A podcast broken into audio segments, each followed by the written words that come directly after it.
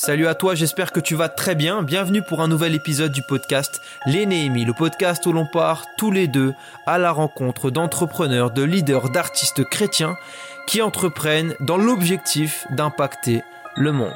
Et aujourd'hui, j'ai la chance et l'honneur de te présenter un tout nouveau profil, celui de Lingen un entrepreneur, un coach, un formateur, un conférencier, un professeur, et j'espère que j'en oublie pas.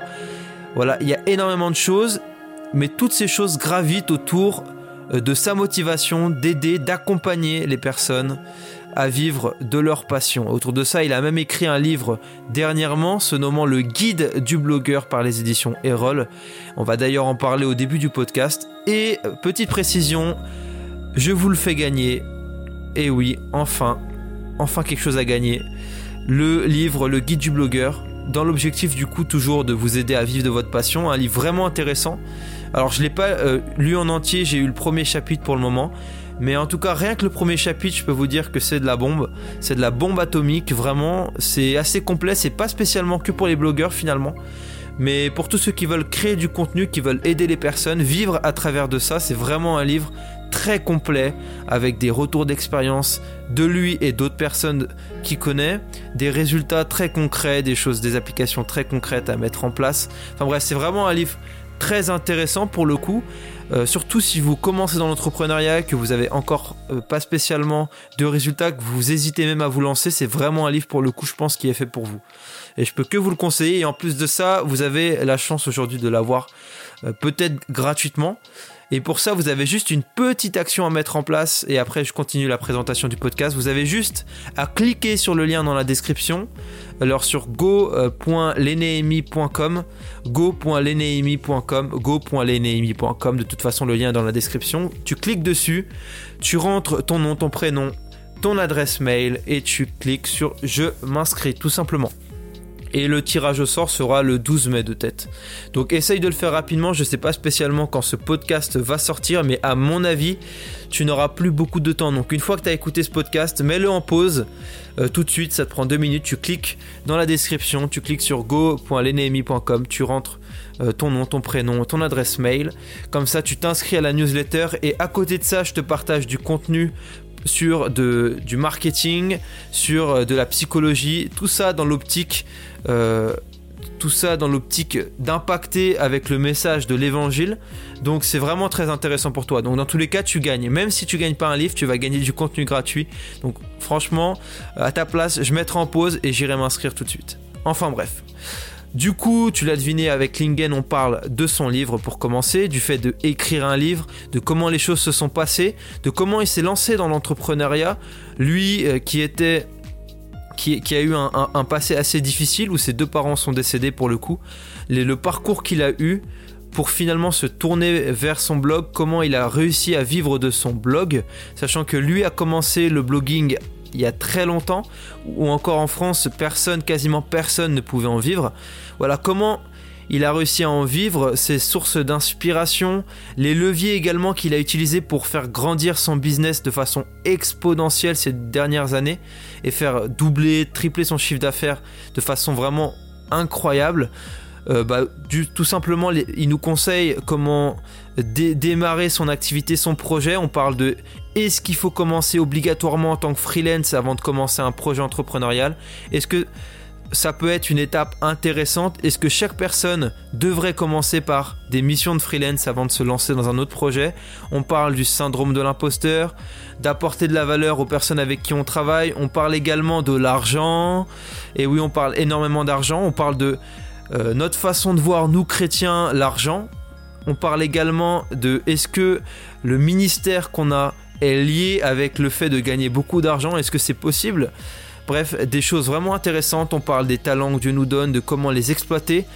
Il nous donne une information vraiment intéressante sur le fait que pour lui, les paresseux n'existent pas. Et il va nous expliquer pourquoi et comment faire en sorte de ne plus être jamais paresseux du coup. Les clés très simples à mettre en place. Des choses à écrire vraiment simples pour ne plus jamais être paresseux, comment trouver sa passion, comment se démarquer dans sa thématique.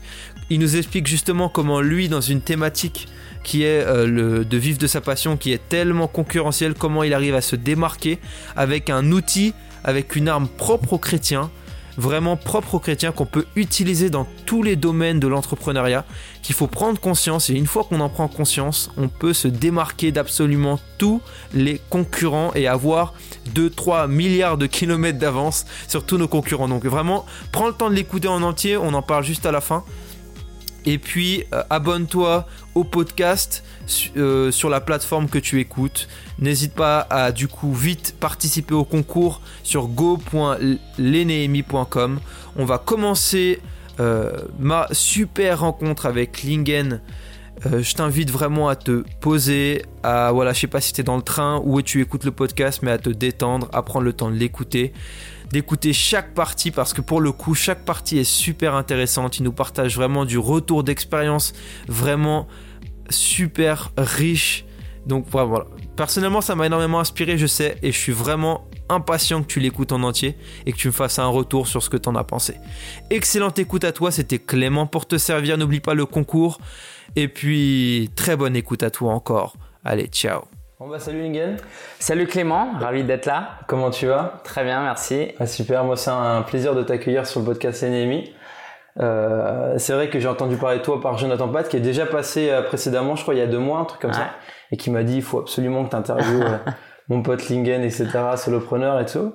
Et c'est vrai que même je connaissais déjà ton blog, je sais plus, je crois que j'avais dû tomber sur ton podcast parce que bon, ayant un podcast, je sais que tu étais pas mal classé quand même sur iTunes, etc., en économie et affaires. Euh, et du coup, j'ai vu ça et du coup, je me suis dit, ah, super opportunité de, de pouvoir discuter avec toi. Et du coup, je me suis renseigné un peu, je t'ai envoyé un mail et ça s'est super bien passé, quoi. Donc, pour vous présenter un peu, pour ceux qui connaissent pas, euh, Lingen, donc, euh, t'es entrepreneur, blogueur, formateur, euh, principalement blogueur de base. Et, euh, et aujourd'hui, tu te concentres vraiment sur ton blog solopreneur où tu coaches des gens, tu formes des gens, tu, tu vends des formations, tu fais des, des rencontres, des conférences et tu fais ton livre, on va en parler juste après. Et est-ce que Jusque là, je suis pas mal? Ouais, ouais, bah merci. Euh, juste un petit, un petit coucou à Jonathan qui est vraiment, vraiment chouette. Euh, S'il n'était pas passé, je te l'aurais recommandé aussi. Et donc, ouais, bah content d'être là et de pouvoir partager avec tout le monde euh, ma passion de l'entrepreneuriat, ma foi et puis euh, tout ce qui est autour, quoi. C'est ça. Euh, au, cas où ceux qui viennent d'arriver, effectivement, on va parler de foi, on va parler de spiritualité, etc. Mm. Euh, peut-être que vous l'avez déjà entendu sur euh, différentes interviews. Bon, là, on va avoir une optique un peu plus centrée sur sa foi, sur la source, mm. sur le cœur des motivations. Quoi. Très bien. Et puis si on le fait un peu à l'américaine, je suis marié, j'ai 33 ans, j'ai pas encore d'enfant. ça, ça ils aiment bien parler de ça. Et c'est vrai que c'est important aussi pour moi, ma vie de famille. Ouais. À 33 ans, je dirais que j'ai marqué 32 ans, moi. Ouais, bah, j'ai évolué, on va dire, depuis décembre. en plus, j'ai été perdu, je t'avouerai, parce que sur, sur un site, t'avais 26 ah. ans. Ah non, c'est vrai. C'était vivre de son blog, je pense. Hein. ouais, c'est ça. je remette ça, genre. Et du coup, j'ai eu un doute. Euh... Peut-être c'est pas le même. J'ai 33 ans, ouais. Ça marche. Alors, normalement, je t'ai bien présenté, mais est-ce que si tu devais te représenter ouais, ouais, bien sûr. avec tes talents de pitcher, comment tu le ferais? Alors, euh, moi, j'ai euh, trois choses, trois activités que je fais. Je donne des cours dans des écoles de communication autour du blogging, marketing mhm. de contenu.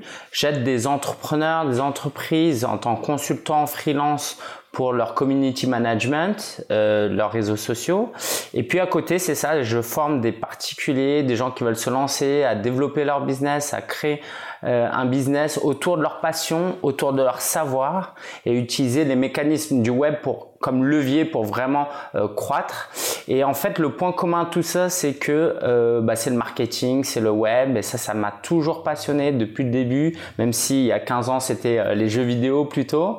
et bah en plus, puisqu'on est là dans un podcast où les gens comprennent ce qu'on fait, bah forcément aujourd'hui je vois ça comme un ministère, c'est-à-dire que il n'y a pas de travail et après la vie d'église, c'est que bah, je parle de ma foi, je j'essaie de bénir les gens, d'être une source d'inspiration et qu'à travers moi, bah ils puissent se dire aussi Qu'est-ce qui fait que Lingen est joyeux? Qu'est-ce qui fait qu'il est sympa? Qu'est-ce qui fait qu'il est aussi impliqué? Bah, S'ils mmh. peuvent voir un petit bout de Jésus à travers ma vie, c'est euh, c'est le top du top. Ouais. Effectivement, tu m'as dit que tu parlais beaucoup. c'est ça, avant l'interview. podcast une question. Bah, du coup, ça va être plus court que tes autres podcasts. À la semaine prochaine, du coup. D'accord, super.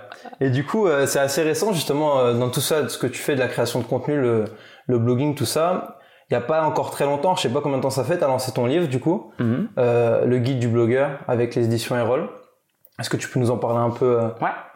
Pour quelque Alors- chose de plus récent quoi Alors, euh, moi, je me suis lancé dans mon business euh, à travers le blogging. Il y a dix ans, je voyais qu'on pouvait gagner de l'argent avec un blog. Et en fait, pour des raisons familiales, euh, suite au décès de ma mère, j'ai dû m'occuper de mon père. Euh, et il fallait que je gagne de l'argent depuis chez moi. Il n'y avait pas d'autre solution parce qu'il était plus ou moins dépendant. Il avait plus de 80 ans. Et du coup, j'ai démarré avec le blogging avec cette mentalité, je vais gagner de l'argent avec mon blog, je vais monétiser mon blog. J'ai compris par la suite que c'était bien plus large que ça. C'est d'abord être entrepreneur et utiliser le blog comme plateforme pour son entreprise. Mais à l'époque, c'était plus, voilà, j'ai un blog, je veux le monétiser, gagner de l'argent, affiliation, etc. Et donc, il y a une grande passion autour du blogging. Je voulais vraiment partager ça à tout le monde. Je voulais que tous mes amis créent un blog. Et euh, j'ai créé du contenu, j'ai aidé les gens sur WordPress. Et un jour, j'ai auto-édité un livre.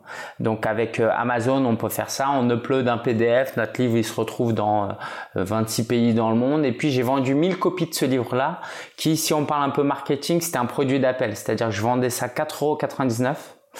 Pas pour gagner de l'argent, même si je gagnais 1 euro, mais pour que les gens euh, m'ouvrent la porte chez eux. Tu vois, ils reçoivent mon livre, je mets un, un pied euh, chez eux, et puis si un jour ils veulent travailler avec moi, bah, ils ont la possibilité de le faire. Et j'ai vendu 1000 copies comme ça, euh, électroniques et papier, en euh, peut-être un ou deux ans. Et j'ai rencontré quelqu'un d'Erol à travers une connaissance.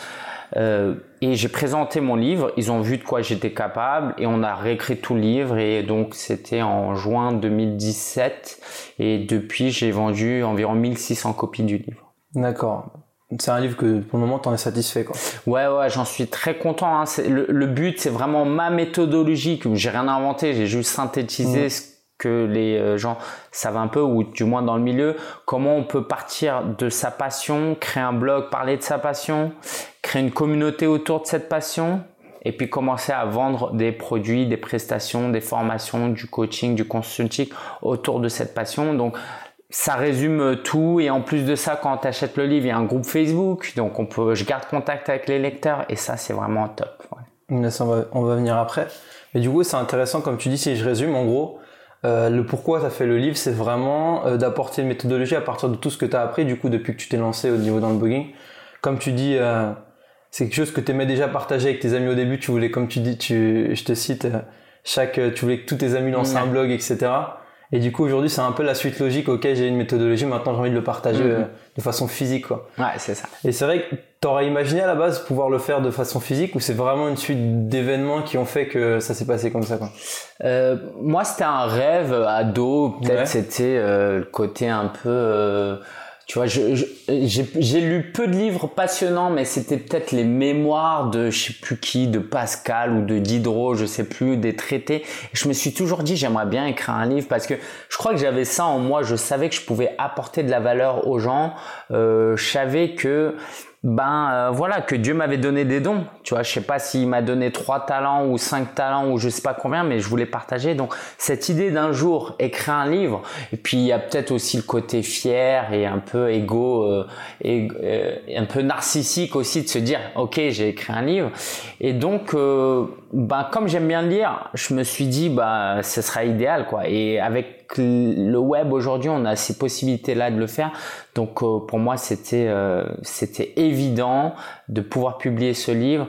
Donc j'en suis très content parce que euh, je pense qu'on est dans une guerre de l'attention aujourd'hui sur Internet et que si quelqu'un paye déjà et qu'il a un livre entre ses mains, même si je, je sais que tout le monde ne le lit pas, bah au moins il rentre plus profondément dans le truc et j'essaye de mettre du storytelling dedans pour que les gens vraiment prennent le temps de, de l'apprécier, même les gens qui n'aiment pas lire.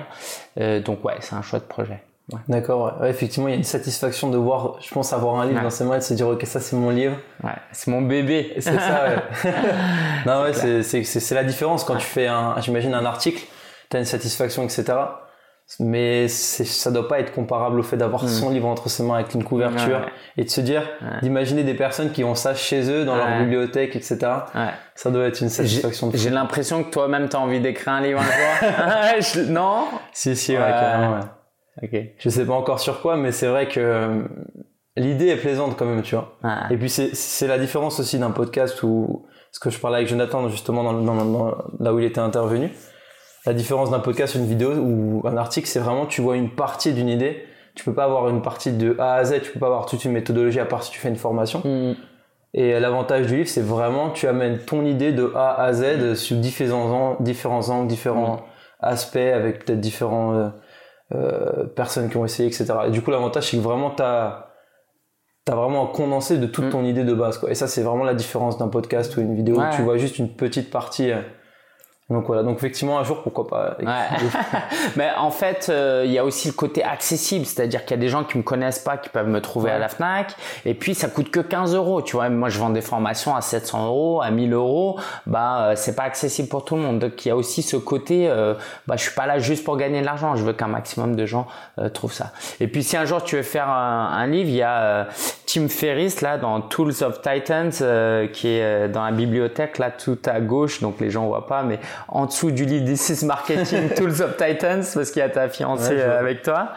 Euh, bah, en fait, c'est un condensé de d'interviews rééditées. C'est-à-dire que demain, tu pourrais très bien auto-éditer ton livre en prenant 10 interviews, ton top 10, euh, avec des profils et dire, voilà, cette personne a parlé de ça, ça, ça, ça, mmh. ça.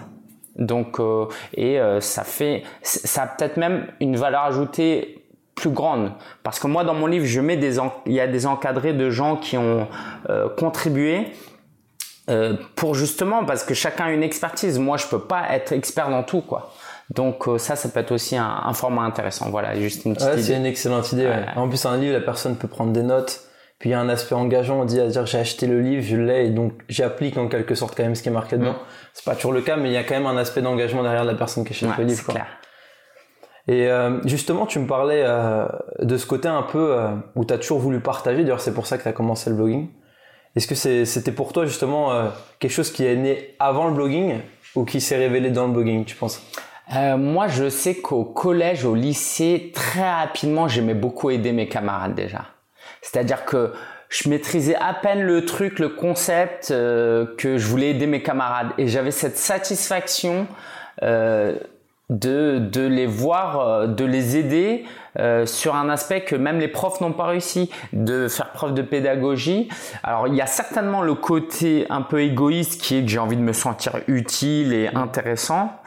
Euh, donc le, le, le, kiff de se dire euh, tiens j'ai, j'ai aidé quelqu'un, mais euh, je prenais vraiment plaisir à voir les gens progresser. Je pense que c'est, c'est quelque chose que j'avais en moi dès, dès mon jeune âge.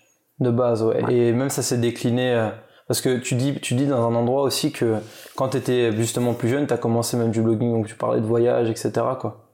Ouais, ouais, ouais, c'est ça. Euh, mon tout premier blog, c'était un Skyblog où euh, je partageais mon voyage à Londres. Et en fait, euh, j'ai envie de dire, tu sais, c'est comme tu, as, tu reçois une bonne nouvelle dans la vie. Bah, t'as envie d'appeler les gens les plus proches pour partager. Tu vois, c'est juste humain. Alors aujourd'hui, avec les réseaux sociaux, tout ça, tu peux le partager avec des dizaines, des centaines, des milliers de personnes. Euh, mais euh, la joie, la joie, elle est, j'ai envie de dire, elle est, elle explose quand il y a des gens avec qui tu peux partager cette joie. Et donc moi, c'était la première fois que j'allais à Londres. C'était euh, un super projet. J'étais jeune. Je voulais que les gens découvrent ça avec moi. Ouais. Hmm, un Skyblog, ouais. Quand, quand, je quand j'ai lu justement, je me suis dit, à mon avis, c'était un Skyblog. ouais, c'est ça. tu l'as pas dit, mais. c'était un Skyblog, ouais. On a tous eu ça presque. D'accord. Et justement, même à ce niveau-là, quand tu étais euh, à cette période, on va dire, moi j'imagine que tu imaginais jamais pouvoir vivre d'un blog un jour ou faire du blogging pour en vivre. Et comment un peu, à quel moment un peu tu as eu ce déclic de se dire, ok, euh, petit à petit tu as commencé à faire du blogging. Je crois que tu en as fait plusieurs. Tu en as fait sur Apple, sur euh, pour les hommes avec je sais, Esprit, Esprit Vif, c'est ça, ouais. sur différents sujets dans lesquels tu voulais partager quoi. Et à quel moment tu as eu ce déclic de se dire, OK, j'écris des articles sur différentes thématiques pour différentes personnes, maintenant je peux peut-être essayer d'en vivre euh, En fait, j'étais très encouragé par les Américains parce que moi j'étais là euh, vraiment à la préhistoire. Quand je me suis lancé aux États-Unis, ça devait, euh, ça commençait à être vraiment connu. En France, c'était encore vierge. Hmm. Donc, euh, je dis souvent que l'expertise, elle est relative, c'est-à-dire que t'as pas T'as pas besoin d'avoir un doctorat en blogging. Si tu en sais plus que 95% de la population française, tu es déjà un expert parce que tu peux apporter de la valeur aux autres. Du coup, euh, moi j'étais encouragé par les Américains qui voilà gagnaient de l'argent avec leur blog, donc je me suis dit euh, pourquoi pas moi? Par contre, j'étais pas très ambitieux. Moi, c'était plutôt ça mon problème. Mais je me suis dit si eux ils peuvent gagner de l'argent et ils font des choses et moi j'ai les mêmes compétences, bah euh, je vais faire la même chose. Je vois pas pourquoi je le je le ferais pas. Ouais. Parce qu'en plus, comme tu dis, tu étais de la préhistoire en France. Euh, quand tu t'es lancé, je crois quasiment personne vivait de son blog à l'époque. Ouais, il y en avait très peu. Il y en avait à peine, ouais, peut-être une poignée, une dizaine. c'est ça, peut-être les, les, les, leaders des thématiques voilà. euh, en psychologie, marketing, vraiment les grosses thématiques, quoi. Mais, euh, mais donc à ce niveau-là, c'était vraiment, du coup, tu as dû chercher ton inspiration purement aux États-Unis, quoi. Uniquement même. J'écoutais que des podcasts, euh, je, je, lisais des e-books, j'ai acheté quelques formations euh, mais c'était vraiment surtout aux États-Unis parce que c'était plus avancé, parce que j'étais en stage à Shanghai, du coup j'étais dans un environnement anglophone parce que je travaillais dans une mmh. start-up euh, australienne et du coup euh, bah, je prenais beaucoup plaisir, beaucoup de plaisir à cela. En plus il, y avait une mentalité qui me correspondait. Tu sais moi je suis français d'origine chinoise et euh, il y a des trucs que je me retrouve dans la culture chinoise, mm. certains dans la culture française, mais pour ce qui est business, entrepreneuriat, c'est ni l'un ni l'autre qui m'inspirait quoi. Les Chinois, c'était euh, créer, un, euh, ouvrir un resto, travailler 75 heures par semaine, puis prendre sa retraite à 50 ans, tu vois, ou 40. Ça m'intéressait pas. Bon, c'était un contexte différent. Hein. Les Chinois sont très travailleurs, mais quand ils arrivaient en France, bah c'était soit ça, soit tu rentrais au pays quoi. donc, donc, voilà. Et puis les Français, bah la France c'était vraiment pas un pays de entrepreneur, hein. Le mot startup n'existait pas il y a, il y a 10 ans. Euh, du coup, euh, pour le business, je suis allé chercher aux États-Unis et c'était très bien comme ça. Et aujourd'hui encore, je me forme principalement auprès des Américains. Et ça va faire justement combien de temps là que tu, tu peux tu vis en fait vraiment? Parce que tu vivais pas à l'époque du non ton truc sur le sur le, sur Apple etc c'était vraiment plus de du hobby que ouais. ça fait vraiment combien de temps là aujourd'hui tu pourrais dire? Ouais, tu vis vraiment de ça quoi. Les choses ont changé quand j'ai commencé à me dire je suis un entrepreneur et pas un blogueur. Tu vois, c'est ce changement-là. Et en tant qu'entrepreneur, la question c'est quelles sont mes compétences et comment je peux répondre à un besoin du marché. Et du coup, j'ai commencé à installer des sites, faire du freelance, à faire du freelance en community management. Euh, et ça, ça a vraiment fait décoller les choses. Après, le truc, c'est que c'était très irrégulier. Euh, le truc, c'était aussi que je vivais, je vivais dans un HLM avec très peu de moyens. Mon père avait une petite retraite avant son décès. Donc, je vis, je survivais de mon business depuis, quoi, je survis de mon business depuis 5-6 ans, on va dire. Mais euh, voilà, c'est à base d'emprunter de l'argent, de pas déclarer ses revenus, du coup tricher. Euh, mais on va dire que mon mariage a tout changé. Voilà, en 2017, depuis 2017, donc depuis euh, deux ans, euh, c'est là, ça doit, 2017, ça doit être la première année où j'ai fait plus de 30 000 euros de CA. Et du coup, je commençais à vivre de mon activité, mais c'était pas non plus encore au top. Et euh, l'année dernière, en 2018, j'ai doublé, j'ai fait 60 000. Donc là, c'était vraiment devenu euh, beaucoup plus confortable, même si, encore une fois, il y avait des hauts et des bas, des cotisations, tout ça, c'était pas non plus archi serein. Et là, depuis six mois, euh, ça a vraiment décollé, quoi. Depuis, ouais, depuis six mois. Donc là, si tout se passe bien cette année, je vais finir à 100 000 euros de CA. Et puis, si j'arrive à faire 100 000 euros de CA cette année, le reste, c'est devient beaucoup plus facile. Je pense qu'il y a vraiment ces étapes. Peut-être 10 000 euros par an, ça devient difficile, mais après, quand tu arrives à faire 30 000, 50 000 et que tu connais les mécanismes, bah, ça devient exponentiel parce que tu connais les bonnes personnes, tu connais les bonnes mmh. stratégies. Euh, il suffit juste d'accentuer ce que tu fais. Tu peux jouer sur des leviers comme euh, moi j'ai un assistant qui est euh, Mamadou qui est au Mali, qui peut m'aider, que je peux payer. Quand tu gagnes encore plus, tu peux commencer à utiliser la publicité comme levier pour euh, pouvoir multiplier tes trucs. Euh, voilà. Donc ça, ça serait, si, je te posais justement la question pour surfer sur ça, euh, ce qui t'a fait justement, les leviers justement qui t'ont fait pour le coup doubler et, qui vont certainement te faire du coup encore grandir, comme tu dis, de façon exponentielle, ce serait quoi? C'était justement le fait d'avoir délégué, c'est ça? Ouais, ça, ça m'a beaucoup aidé parce qu'au bout d'un moment, en fait, c'est, il y a un livre qui s'appelle The Big Leap et il parle de zone of genius. Et il dit que bah, tant qu'on travaille pas dans notre zone de génie on peut pas être suffisamment fort et facturer assez cher. Tu vois, mm. moi j'ai arrêté par exemple de faire des sites WordPress qui représentaient quand même un peu de revenus parce que c'était pas ma zone de génie. Donc je pouvais créer des sites, ça m'aurait permis de survivre et il fallait que je le fasse. Hein. Je dis mm. pas aux gens de tout de suite voilà être, vouloir être conférencier international alors que tu sors juste de, de l'école. Donc il y a des étapes, mais j'ai compris que si je voulais scaler au bout d'un moment, euh, il y, a, y a des très bons livres à ce sujet-là, c'est qu'il faut que tu prennes tes clients types qui généralement ont de l'argent, tes, clients parfaits, tes clients idéaux, euh, que tu puisses vendre quelque chose de scalable, ok, où tu n'échanges mmh. pas ton temps contre de l'argent dans une certaine mesure, hein, et puis que tu aies un système autour qui puisse appuyer ça euh, et qui puisse faire tourner ça sans que tu sois là. Donc moi j'en suis pas encore à cette étape-là, tu vois. Si je m'absente pendant un mois, c'est chaud, euh, mais c'est en train de venir. Et donc ça c'est vraiment ça. En freelance maintenant, mes clients idéaux c'est des gens qui font euh, idéalement 500 000 euros de chiffre d'affaires à l'année. Sinon ils pourront pas me payer 2, 3, 4 000 euros par mois pour du freelance. Donc quand j'ai compris ça, ça a tout changé. Avant j'allais chercher tout le monde. J'allais faire un peu de coaching et de consulting. Alors c'est bien d'être payé 300 euh, euros la demi-journée, mais euh, si t'en fais que 2-3 dans le mois, c'est pas suffisant. Euh, et maintenant, je fais des formations en ligne aussi. Donc là, en ce moment, par exemple, j'accompagne 21 personnes sur une formation que j'ai vendue 700 euros qui s'appelle Partir de rien. Ben, avec les formations en ligne, les gens ils regardent des vidéos. Donc, ouais.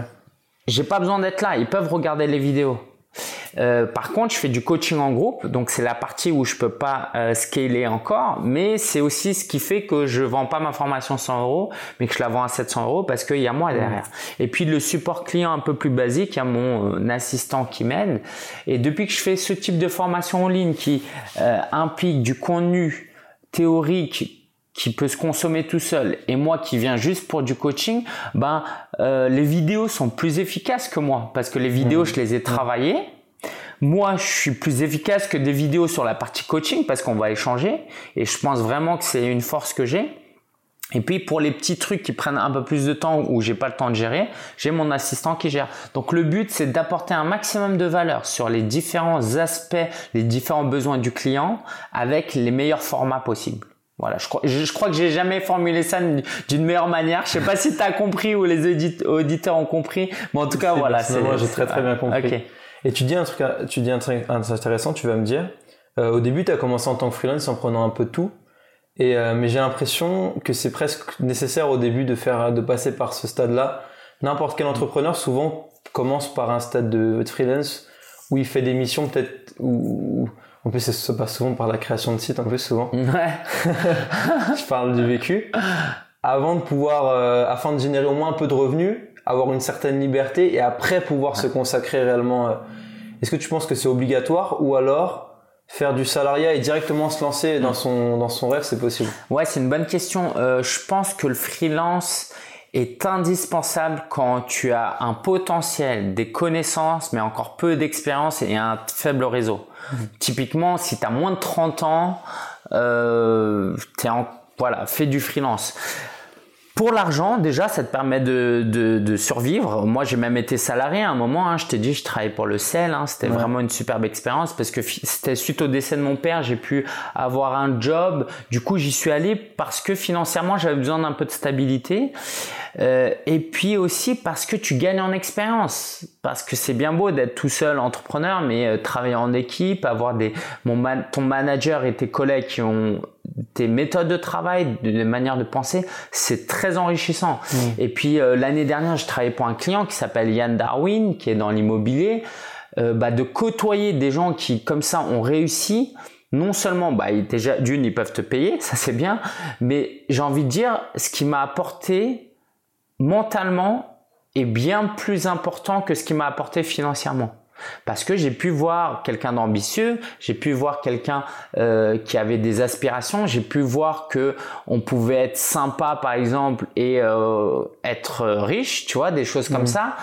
Euh, donc ça m'a énormément apporté. Donc j'ai envie de dire faites du freelance déjà parce que cash is oxygène, tu vois, l'argent c'est l'oxygène, sinon tu respires pas parce que tu as besoin d'agrandir, de, gagner en expérience, et puis aussi pour le réseau, parce que Yann m'a permis de connaître Alexandre Ross, qui est aujourd'hui mon client, que j'aurais peut-être pas connu sans travailler avec Yann.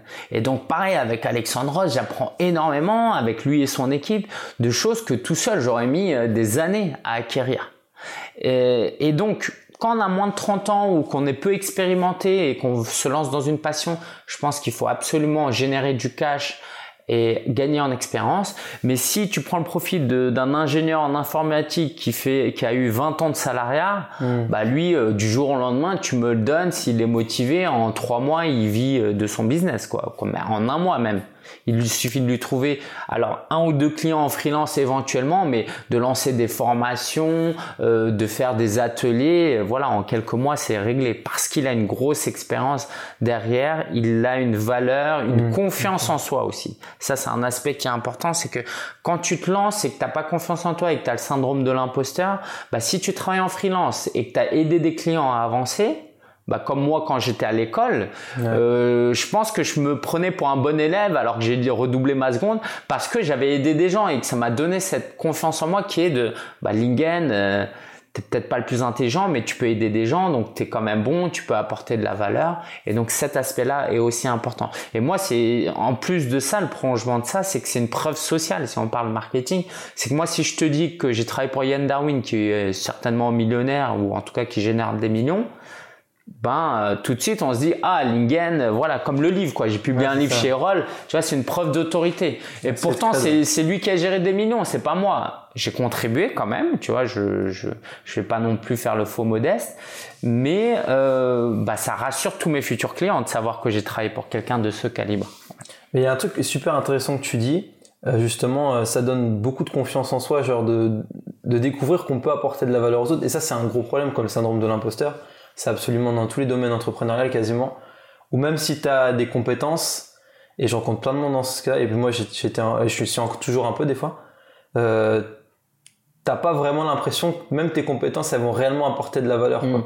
Et ça, tu le réalises, comme tu dis, que quand tu le fais réellement, quoi. Mm. Même si on aura beau te dire dans des conférences super bien, etc., que ce que tu peux faire, ça a apporté de la valeur aux gens, tant que tu l'as pas vu concrètement, les résultats dans, dans, leur vie, dans leur situation, mm, t'en as pas réellement conscience quoi. Mm. Et moi je suis que à un stade où je commence à réaliser que mon travail apporte de la valeur, mais c'est vrai que c'est un cheminement. Euh, mais c'est pour ça que le freelance, ça, même le freelance, l'étape de freelance, c'est aussi une valeur ajoutée que tu vas pouvoir apporter, l'expérience que tu vas acquérir euh, pour euh, pour le pour le contenu que tu vas fournir derrière quoi. Mm, mm. exactement, ouais. C'est ça. Et même pour revenir encore à la source, quand tu t'es lancé au niveau de ta foi, au niveau de tes motivations, euh, où est-ce que tu en étais, euh, je veux dire, quand tu as pris tes décisions de commencer à pouvoir vivre de ça, de freelance, de, de sortir du coup de, du sel, c'est ça? Ouais. Euh, C'était quoi ton objectif derrière dans ta foi? Est-ce qu'à ce, niveau-là, tu avais, avais, cet objectif de que ça devienne ton ministère? Est-ce que tu avais quand même cet objectif de pouvoir témoigner derrière? Ou c'était juste quelque chose que tu as découvert après? Mm, mm.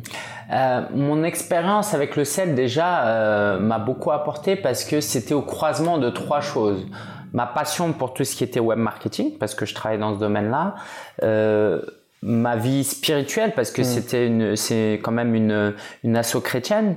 Et puis euh, la solidarité parce que moi j'ai toujours eu à cœur de d'aider les gens les plus démunis, les plus pauvres. Et donc c'est à ce moment-là que j'ai commencé à comprendre que il n'y a pas cette segmentation travail et puis ministère, travail et puis vie d'église et servir Dieu, c'est que euh, à l'église, même s'il y a des passages très clairs qui, dans la Bible qui disent qu'on sert Dieu euh, tout le temps, tu vois. Euh, et donc, en fait, je sais pas si tu voulais parler de ça, mais on va peut-être parler euh, d'argent petit à petit. C'est que, euh, c'est que euh, après le CEL, j'ai commencé à continuer à servir à l'église et à faire du bénévolat. Je faisais des maraudes avec Agapé Street Paris. On allait dans la rue et on aidait les gens, on discutait avec les gens, on priait pour les gens mmh. s'ils le voulaient et ça nous aidait dans. du coup, j'étais content parce que c'est toujours quelque chose que je voulais faire. Sauf que bah, je n'ai négliger un peu mon business. Pourquoi? Parce que je me dis, le plus important dans la vie, c'est de rendre gloire à Dieu, de servir Dieu. C'est pas de gagner de l'argent et de, de penser à soi. Sauf que euh, je commençais à manquer d'oxygène. mais ma vie d'église et ma vie euh, de bénévole, bon, c'était pas non plus dingue, hein, ça me prenait pas 20 heures par semaine, mais c'était quand même là. Bah, en fait, euh, je passais pas assez de temps sur mon business, ou du moins, j'étais pas assez focus, et j'avais pas assez d'intention financière euh, sur mon business, ce qui faisait que bah, je me retrouvais à quoi euh, Ok, je bénissais les gens, mais euh, j'empruntais aussi de l'argent à mon frère, à mes amis. Euh, je trichais, je payais pas les cotisations. Donc je crois pas que je rendais gloire à Dieu en faisant ça, tu vois. Euh, et donc quand tu faisais la moyenne de ça, bah, je pouvais dire ok j'ai coché les cases, servir à l'église, euh, je fais euh, mes bonnes actions et des choses très importantes, hein, de parler Dieu à des gens qui sont dans la détresse. Mm. Mais il y avait cette partie-là qui était pas bonne. Et donc petit à petit j'ai commencé à comprendre que dans mon business, vu que je suis quelqu'un d'authentique, déjà je commençais à rendre témoignage à des gens. J'ai des clients qui venaient à l'église, par exemple parce que je leur disais, euh, ils me disaient par exemple, je pense à une amie euh, euh, Claudia qui me disait, c'était une cliente hein, qui me disait, je suis chrétienne. Bah, j'étais là en mode, ouais, j'ai l'impression qu'elle était plus chrétienne culturelle comme beaucoup de chrétiens. Du coup, je l'ai invitée à l'église avec son fils. Et là, j'ai commencé à mélanger les deux et j'ai trouvé ça génial. Quand je parlais de ma foi, il y avait de plus en plus de gens qui me disaient, ouais, ça me touche. Voilà, je crois peut-être pas en Dieu, mais ça me touche quand même ce que tu dis. Et puis j'ai commencé aussi petit à petit à, attirer des entrepreneurs chrétiens hmm. euh, et, à de, et à pouvoir aider un entrepreneur chrétien à euh, bénir d'autres personnes, ben euh, c'est juste génial quoi. Je veux dire c'est comme être un, un pasteur entrepreneurial, tu vois. C'est-à-dire que voilà, tu aides tu aides d'autres à aider parce que le pasteur il peut pas changer le monde à lui tout seul tu vois le berger il peut pas changer le monde à lui tout seul. Donc c'est comme ça que j'ai commencé petit à petit à, shifter et vraiment vraiment c'est en septembre 2018 qu'il y a quelque chose qui a changé c'est que je suis allé aux États-Unis à une conférence qui s'appelle Free the Dream de Cliff Ravenscraft un mentor que je suis depuis mes débuts. Trois jours de conférence sur scène 90% des intervenants sont chrétiens 70% d'entre eux sont millionnaires et 100% d'entre eux sont super sympas. et j'avais l'impression qu'ils avaient une vie plutôt équilibrée. Alors oui, euh, ça n'a pas toujours été équilibré. Et du coup, bah, en serrant la main à ces gens-là qui avaient écrit des livres, qui avaient réussi, je me suis rendu compte que on pouvait être quelqu'un de bien, gagner de l'argent, avoir un impact et servir Dieu. Et là, j'ai commencé vraiment à saisir que bah, déjà l'argent n'était pas quelque chose euh, de mauvais, que c'était juste le résultat d'un travail économique intéressant et qu'en plus si tu le fais pour Dieu, euh, c'est top, c'est top. parce qu'en plus, tu en parlais dans une interview, dans l'héritage que tu as eu un peu culturel, pour toi l'argent c'était vraiment, euh, c'était, mais tu le dis même juste un peu avant, c'était pas quelque, c'était pas vraiment quelque chose de très bon quoi. Ouais. Au contraire, c'était même c'était un truc un peu à éviter, pas un truc, euh, voilà, pas vraiment positif quoi. Ouais, bah il y a le passage biblique, hein, je me souviens jamais de la référence qui dit que l'amour euh, euh est euh, mère, l'amour de l'argent est mère de tous les vices quoi. Ou c'est peut-être ça, c'est peut-être la version païenne formulée. je sais pas c'est quoi exactement le, le, verset, mais en gros c'est ça quoi. Que voilà, il faut pas adorer l'argent. Et en fait, j'avais mal compris ce verset. En fait, il dit que c'est l'amour de l'argent qui est mauvais c'est pas l'argent qui est mauvais. Tu vois, tu prends Abraham, David, Salomon, quoi. C'était des gens, ils étaient friqués, quoi. Tu vois, ils avaient énormément d'argent. Et Dieu, il les a bénis et euh, voilà, il, comme il a pu bénir des gens qui étaient pauvres. Euh, mais ces gens-là, bah, au bout d'un moment, si tu vas avoir un impact euh, dans la vie des gens, il faut avoir un minimum d'influence. Et donc, en fait, j'ai compris que l'argent n'était pas mauvais, mais c'est quand tu considères l'argent au-dessus de Dieu que c'est mauvais, que c'est mauvais. Et donc, le sel aussi m'a beaucoup aidé. Pourquoi? Parce que le sel, c'est une, ONG qui euh, collecte 5 millions hmm. de, dons chaque année.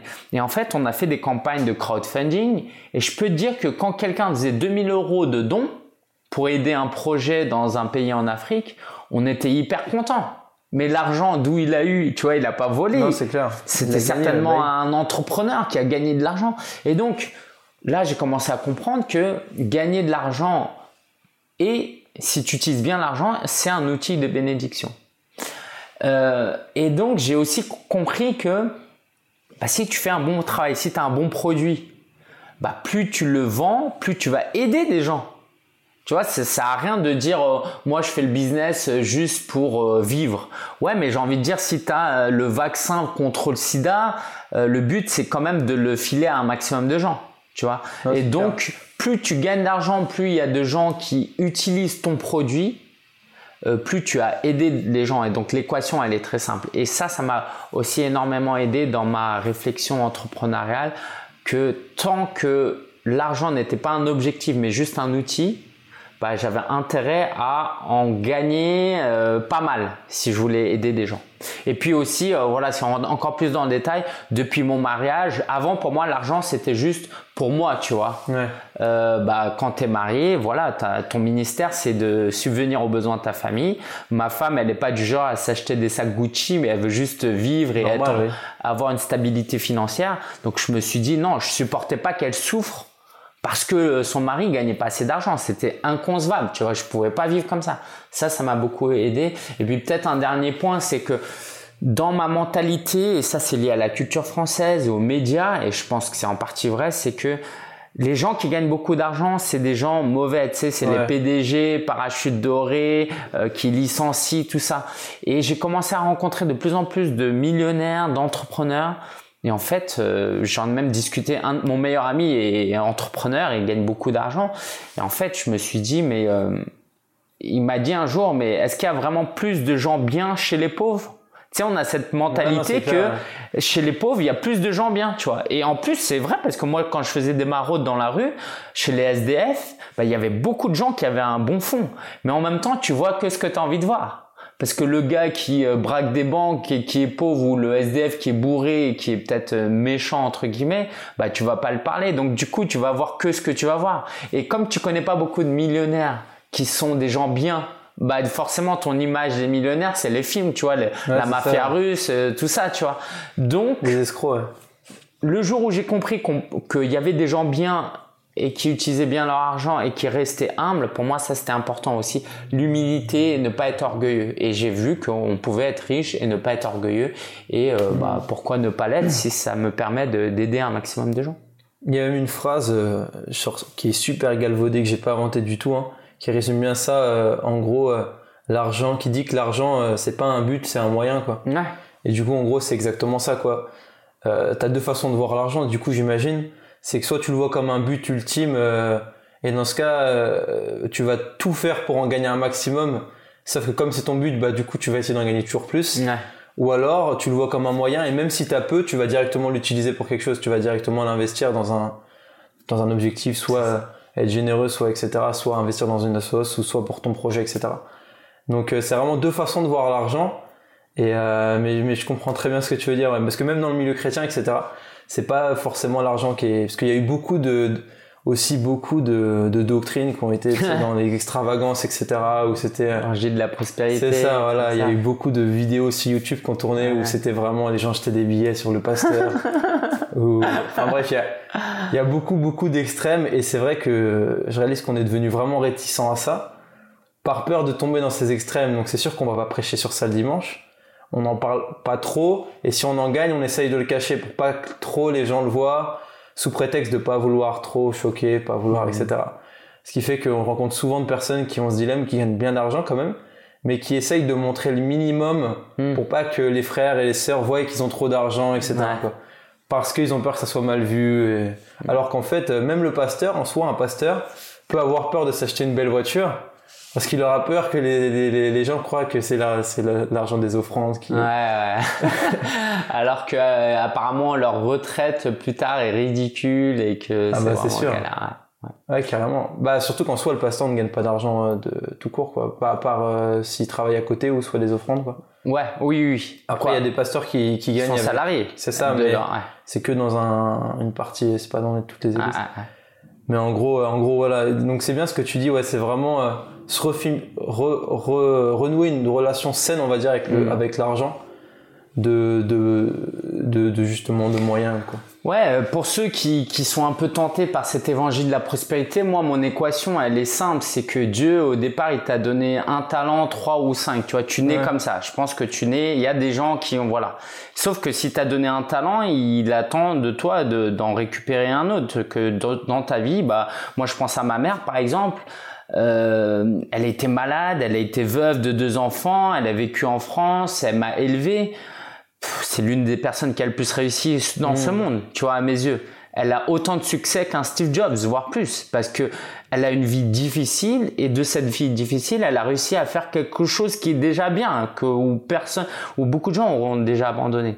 Mais si moi, si moi et toi t'estimes que peut-être tu as reçu cinq talents et quelquefois on aimerait se dire non en fait Dieu il m'a donné trois talents on croit que c'est de l'humilité tu vois de dire ça non il m'a donné trois comme ça tu te mouilles pas trop tu t'es pas trop ambitieux mais, mais peut-être qu'il t'a donné cinq talents donc qu'est-ce que tu fais avec cinq talents? Bah avec les cinq talents euh, t'as pas besoin de la bénédiction de Dieu, il te les a déjà donnés. Donc, il faut que tu travailles tous les jours dur, toujours en gardant en tête que c'est Dieu qui t'a donné ces dons et que tout ce qui est là, c'est éphémère et que Dieu les récupère.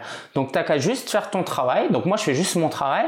Et puis, si tu euh, utilises les dons que Dieu t'a donnés pour faire du bien en gardant Dieu en perspective, ben euh, mécaniquement euh, Dieu il va quoi tu vas t'enrichir et c'est pas parce que tu es un bon chrétien que Dieu te donne de l'argent, mais c'est parce que tu as utilisé ce que Dieu t'a donné.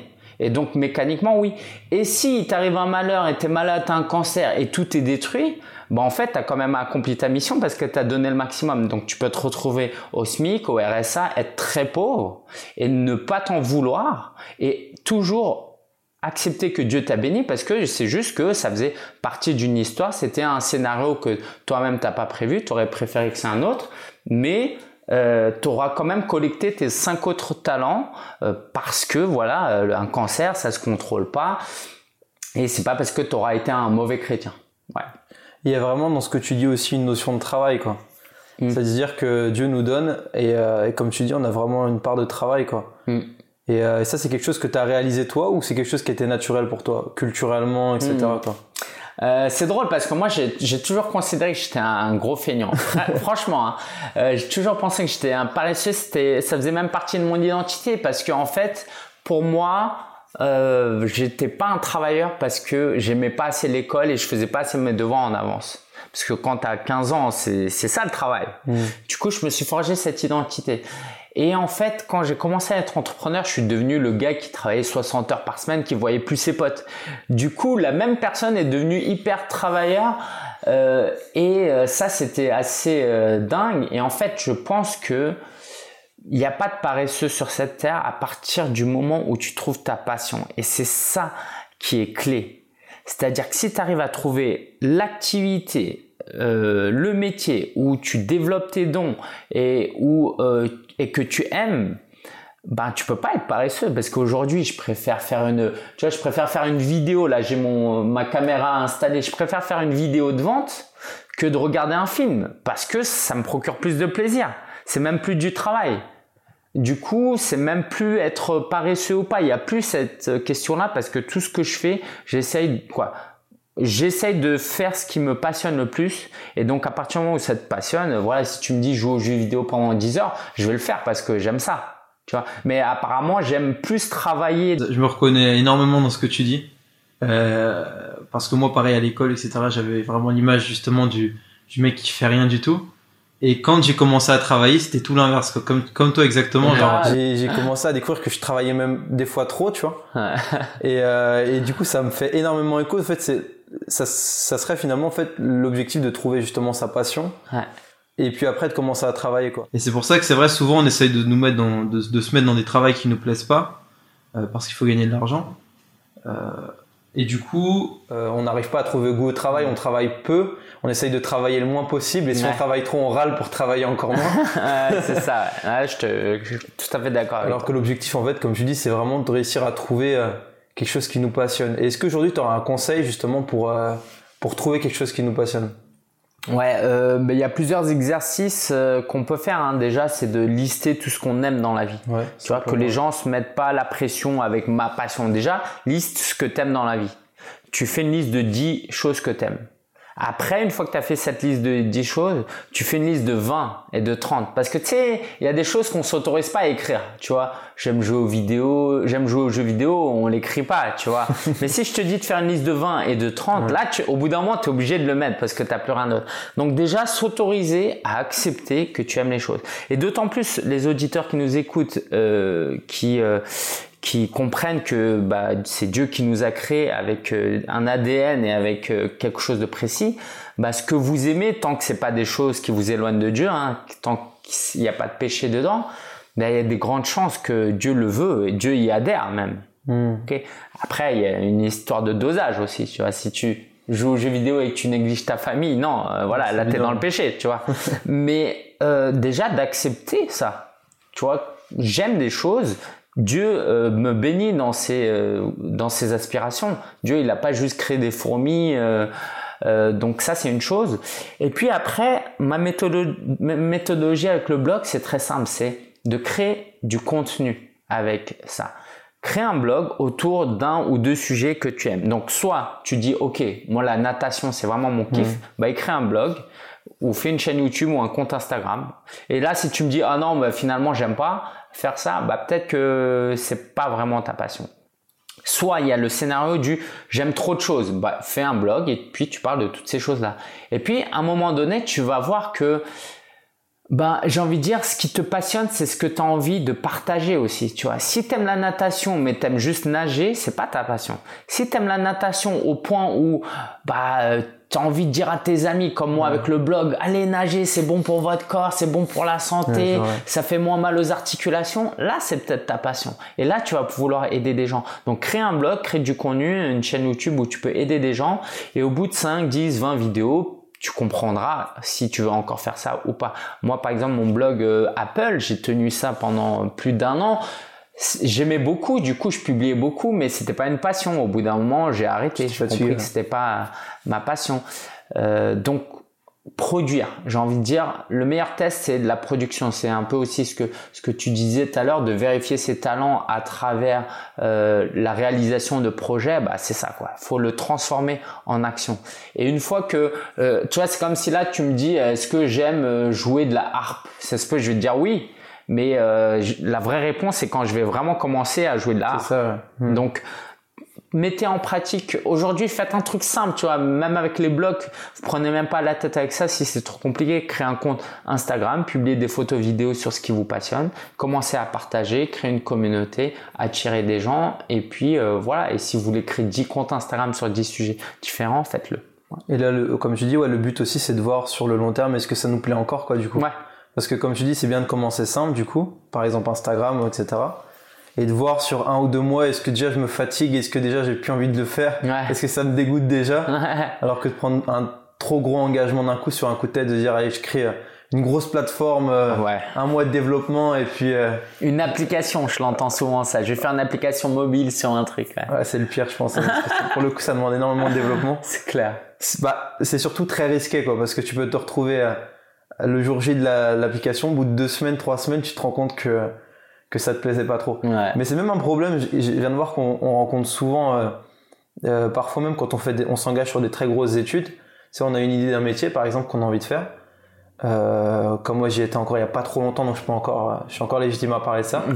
Par exemple T'as envie de faire des très grosses études pour te faire un métier, un métier, je sais pas quelconque, ingénieur, etc.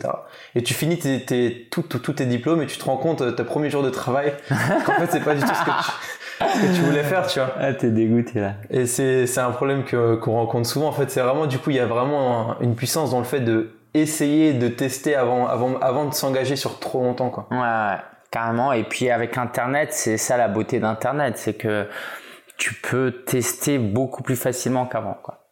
Ouais, carrément, ouais. Ouais, Internet, c'est vraiment une grosse porte ouverte sur énormément mm. d'opportunités. C'est clair.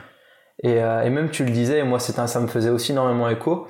Tu le dis, je crois, dans, sur ton site, etc., que depuis que tu es jeune, etc., ou même comment tu vois Internet, c'est vraiment. Euh, t'es passionné d'Internet parce que tu vois vraiment ça comme euh, des opportunités comme pas possible. moi, je sais que personnellement, depuis que Internet est arrivé chez moi quand j'avais 14 ans, j'ai tout de suite vu, j'ai passé des heures sur Internet à essayer tout ce qu'on pouvait faire sur Internet de possible et inimaginable en me disant waouh c'est incroyable toutes les opportunités qu'il y avait Et encore, il y en avait, il y en avait avant, mais là, il y en a encore plus aujourd'hui. C'est clair.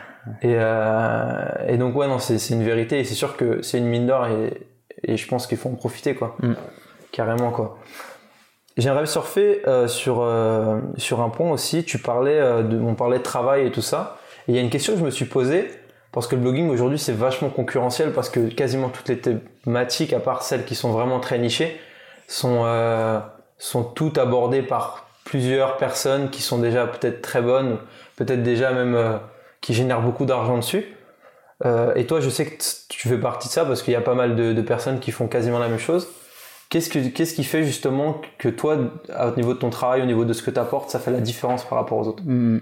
Euh, bah, puisque on est dans un podcast euh, entre chrétiens, on peut parler de ça. C'est déjà, bah, est-ce que tu as de l'amour pour les gens, mm. tu vois? Euh, Si tu as réussi à trouver quelque chose qui te passionne, euh, on a un truc nous qui est imbattable, c'est qu'on a l'amour de Dieu, et ça, les gens le ressentent. Yes tu peux, tu, tu me sors n'importe qui et c'est pas une guerre. Hein, au contraire, moi j'ai envie que tout le monde euh, se convertisse, mais tu me ramènes le meilleur entrepreneur qui fait exactement ce que je fais. Tu mets dans une pièce et voilà, chacun donne une conférence où on discute. Euh, je vais être imbattable, je vais être le meilleur. Pourquoi? Parce que j'ai un amour qui vient de Dieu. Et ça, les gens le ressentent. Alors, c'est pas quelque chose qui qui se fait du jour au lendemain, tu vois, parce qu'il y a des gens qui sont peut-être un peu plus introvertis et timides, mais c'est juste pour que les gens comprennent. Et donc ça, les gens le comprennent. Comment ils vont le comprendre? Ils vont le comprendre à travers ton regard, à travers ton attention, à travers ton attention auprès des gens qui sont inintéressants. Tu sais, les gens qui ouais. sont peut-être à l'arrache. Moi, j'ose espérer que quand je vais à des conférences et tout, euh, bah parfois j'ai envie de passer plus de temps avec ceux qui sont à l'arrache et qui vont peut-être jamais être mes clients. Bah sur ça, t'es imbattable. Alors c'est pas ça qui va t'amener à être le plus riche euh, du monde sur le court terme, mais euh, t'as pas besoin d'être le plus riche pour vivre de ta passion, d'une. Donc il y a ça. Et si on parle marketing, comment ça s'exprime? Ça s'exprime en, marque personnelle, en personal branding. C'est-à-dire que si aujourd'hui tu es débutant et que tu débarques dans un, une industrie qui est très prise, ce que les gens vont aimer, c'est la proximité et l'authenticité que tu apportes. Donc, faut un minimum que tu sois bon, mais ça, ça se travaille. Mais si tu arrives à apporter euh, cette, euh, cette envie que les gens euh, veulent venir vers toi, tu vois, c'est un peu comme les églises. Les églises qui ont un bon euh, département accueil ou qui ont un bon accueil, on s'en fiche du mur cassé, de la louange, euh, des musiciens qui jouent pas bien. Si quand tu rentres dans l'église, on t'accueille avec le sourire, avec une sincérité, quelle que soit ta couleur de peau, ton mmh. sexe, euh, tes, euh, tes croyances, ben ça fait toute la différence. Donc soyez euh, jouez sur ça et donc oui je disais pour parler de marketing bah va falloir vous mettre un peu en avant c'est-à-dire que si vous essayez de concurrencer les autres par un très bon euh, nom de blog ou un très bon logo uniquement ou à travers euh, un très bon copywriting et un très bon marketing, bah vous allez galérer à concurrencer les autres. Par contre, si vous euh, faites des vidéos face caméra, par exemple, sur votre Instagram, vous répondez aux commentaires, euh, dans les emails, vous tutoyez les gens, vous répondez aux commentaires des gens, je pense que dans une société où euh, où il y a beaucoup de choses, mais moins de relations peut-être, il y a une force que aucun concurrent peut avoir parce que plus quelqu'un réussit, moins il a de temps et moins il a de temps à dédier mmh. à la mmh. communauté. Il va sous-traiter ça et c'est normal. Même moi, je commence à faire un peu ça. Donc, si on est débutant, on a encore cette possibilité-là qui est précieuse que personne peut euh, avoir. Aucun concurrent de haut niveau tu vois, tu prends un Tony Robbins ou je sais pas, un, Mark Zuckerberg, il n'a pas le temps pour toi. Et du coup, euh, la personne qui a besoin de passer du temps un à un, peut-être que toi, tu es là pour cette personne-là et tu as besoin de 5, 10, 20, 30, 50 clients pour euh, vivre de ta passion. Ouais, c'est clair. Et ça, c'est, ce que tu dis, c'est super intéressant. Et je le parle aussi avec un autre podcast. Il y a vraiment ce, ce levier qui est l'amour et qui est même un peu compris dans le séculier parce que il y en a beaucoup qui le réalisent, on appelle ça le care. Euh, je sais pas où ça Mahamar il en parle pour un truc, je pense que ah tu ouais, connais. Ouais, ouais. Euh, et d'ailleurs, c'est sur ce sujet-là que j'aimerais bien écrire mon livre plus tard. Euh, le rôle du, du care, de, de l'amour dans l'entrepreneuriat. Euh, c'est vrai que le, le, problème avec ça, c'est que c'est le seul truc qui est pas scalable, quoi.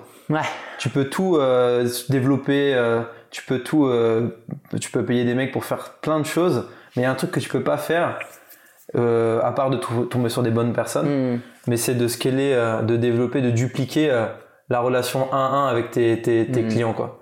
Alors tu peux pas le faire, c'est sûr, en 1 à 1, mais il y a quand même des éléments qui peuvent te permettre de le faire. Par exemple, moi j'envoie des colis à mes, à mes hmm. clients de, de, mes grosses formations.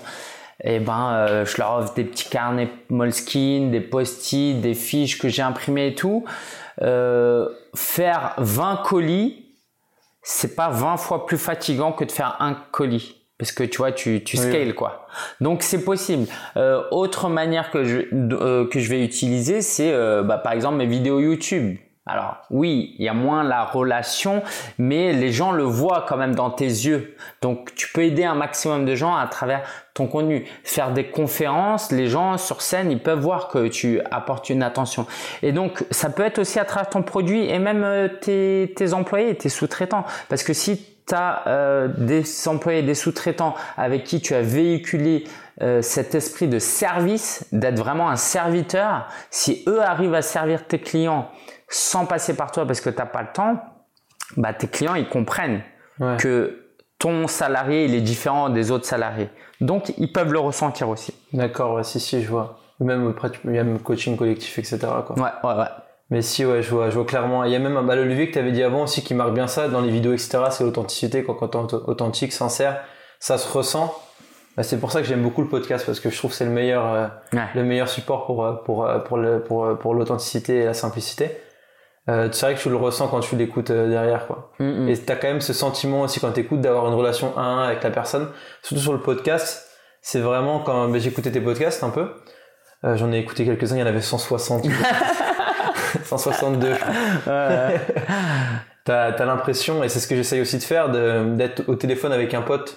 Tu sais, donc c'est vraiment ça que j'aime bien avec le podcast personne qui écoute, elle se sent vraiment comme au téléphone avec son pote, qui lui donne des conseils simples, qui raconte sa vie et qui, euh, mm. et qui explique des choses de la vie de tous les jours, quoi.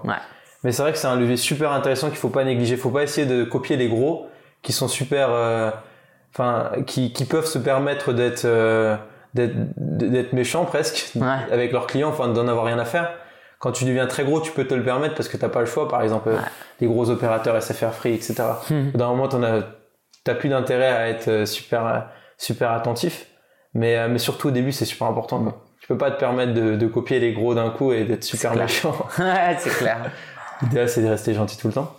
Mais, mais ouais, d'accord, c'est super, super intéressant. Bah, on va pas tarder à conclure parce que le temps, ça passe à une vitesse incroyable. euh, aujourd'hui, euh, je vais essayer de conclure rapidement. Aujourd'hui, tes challenges pour, tes, pour les rêves que tu as pour plus tard, c'est quoi aujourd'hui? Euh... que tu rencontres dans, dans, ton quotidien, avec ta famille, avec tes, tes, dans tes rêves, tout ça euh, La première, c'est euh, d'utiliser au mieux euh, mes sous-traitants comme Mamadou qui m'assiste. Je suis pas un bon manager, c'est pas forcément le truc que je kiffe. En plus, c'est à distance et pourtant, euh, c'est le seul moyen pour moi de croître parce que je peux pas me permettre de faire encore certaines choses. Donc, plus ma relation avec Mamadou sera bonne professionnellement et dans la délégation, voilà, mieux je vais déléguer, mieux ce sera. Et je pense que voilà on peut je peux faire euh, je peux faire plus 50% hmm. quoi là cette année je vais faire plus 50% par par l'année prochaine. Et ça ça va passer par la délégation. Ça c'est mon premier défi. Euh, mon deuxième défi un peu plus euh, personnel c'est euh, mes relations. C'est que depuis que je suis marié il y a le business il y a ma femme et puis mes amis. Je les délaisse beaucoup tu vois. euh, à peine je prends le temps d'aller voir quelques matchs de foot alors que j'aime beaucoup ça. Et ça, c'est pas forcément un bon témoignage non plus, tu vois. J'ai pas envie que les gens se disent, euh, voilà, Lingen, il est que dans le business. Je pense que c'est une, une, phase, j'avais besoin de cette phase-là, tu vois, de prendre de l'élan. Mais ça, ça va être aussi euh, un défi. Être disponible, ouais. Ouais, être disponible et, et passer du temps euh, avec les gens. Et puis ouais, j'ai envie de dire, c'est les deux gros défis. Il y a, Peut-être un troisième défi, mais je pense que je l'ai tellement bien cerné que ça arrivera pas. C'est aussi le risque de faire passer l'argent au-dessus de tout justement d'être tellement focus sur les sur mmh, les résultats. sur les résultats euh, et peut-être même d'avoir les chevilles qui enflent et donc pour ça j'essaye de trouver un moyen de croître de manière régulière tout en étant ambitieux pour pas me retrouver du jour au lendemain avec des millions quoi ça arrivera pas mais voilà donc ça c'est important aussi pour moi parce que si on devient orgueilleux, si on perd l'humilité, je pense qu'on a tout perdu. Parce que devenir orgueilleux dans ton business, c'est le symptôme que en fait ça va pas bien. Ça veut dire que tu fais plus ça pour Dieu, tu le fais pour toi. Et euh, moi, je détesterais un jour, je me détesterais si je devenais orgueilleux parce que j'ai réussi. Tu vois, c'est, c'est, j'ai horreur de ça, quoi. Et donc, je veux pas devenir ça. Et moi, mon problème, ça va être plutôt, ok, je veux tellement être humble que je manque d'ambition. Donc, mhm. comment être ambitieux et humble en même temps, ça c'est pas facile, mais c'est possible parce que j'ai des exemples aux États-Unis. Euh, j'ai, voilà, c'est possible et ça m'inspire en tout cas. D'accord, super. Ah si, c'est compliqué. Ouais. wow. Et euh, pour une dernière question. Ouais. Euh, en général, j'essaye de, de, de, bien compliquer la dernière question. Vas-y, vas-y. Et tout résumer. Euh, mais là, là, ça va. Vu que le temps est, est, serré, je vais essayer de faire simple. Euh, si tu te revoyais là, tu te recroisais dans la rue, euh, toi à 20 ans, si tu te recroisais toi à 20 ans, quel, quel conseil tu te donnerais? Ouais. Si tu devais donner un ou deux conseils grand maximum, quoi. Ouais.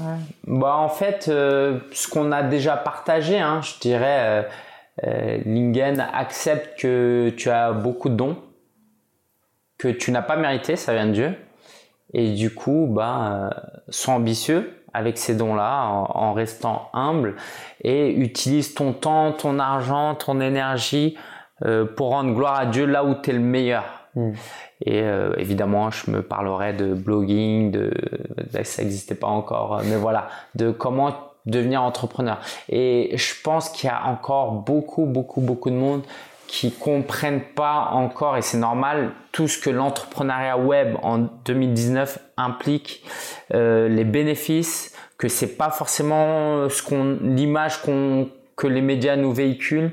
Euh, et je pense qu'il y a beaucoup plus d'entrepreneurs potentiels euh, qui devraient se lancer que euh, que non. Et parmi les chrétiens aussi, je pense que c'est très important de de quoi je me dirais pour, pour continuer à répondre à ta question euh, Lingen sur le web il va y avoir de tout mm. il y a des entrepreneurs qui vont être malveillants qui ne croient pas en Dieu qui véhiculent pas forcément des beaux messages et ben si tu te donnes pas à fond sur le web, ben après euh, c'est les autres qui prendront la place quoi. Donc voilà, c'est ce que je peux dire. D'accord, super, wow. Super réponse, carrément. Et là du coup, euh, pour les personnes qui voudraient du coup en savoir plus sur toi, ouais. Euh, ils peuvent te retrouver du coup bah, déjà ton livre euh, dans toutes les librairies, la FNAC, etc. Mhm. j'imagine. Ouais, c'est ça. Alors pas dans toutes les FNAC, faut le commander. Sinon, dans toutes les librairies, il suffit de le commander. Ouais. Donc le livre, le guide du blogueur. Ouais. Sinon, le plus simple, c'est d'aller sur solopreneur.fr. Il y a des liens vers tout. Donc en un mot, solopreneur.fr. Euh, ils peuvent me retrouver à l'église de Joinville chaque dimanche à 10h avec grand grand plaisir. Donc Joinville-le-Pont, ouais, solopreneur.fr. D'accord, super, super, super.